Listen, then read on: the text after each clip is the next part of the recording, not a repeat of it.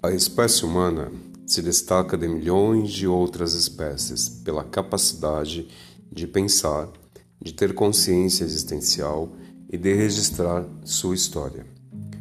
O impulso de registrar nossas experiências é incontrolável, seja em quadros, esculturas, papiros, papéis e, sobretudo, na tábua da mente da próxima geração, ou seja, em nossos filhos e alunos.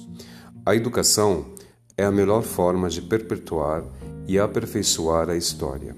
A educação é o pensamento vivo, efervescente e pulsante que renova o presente, corrige rotas e coloca o futuro nos trilhos.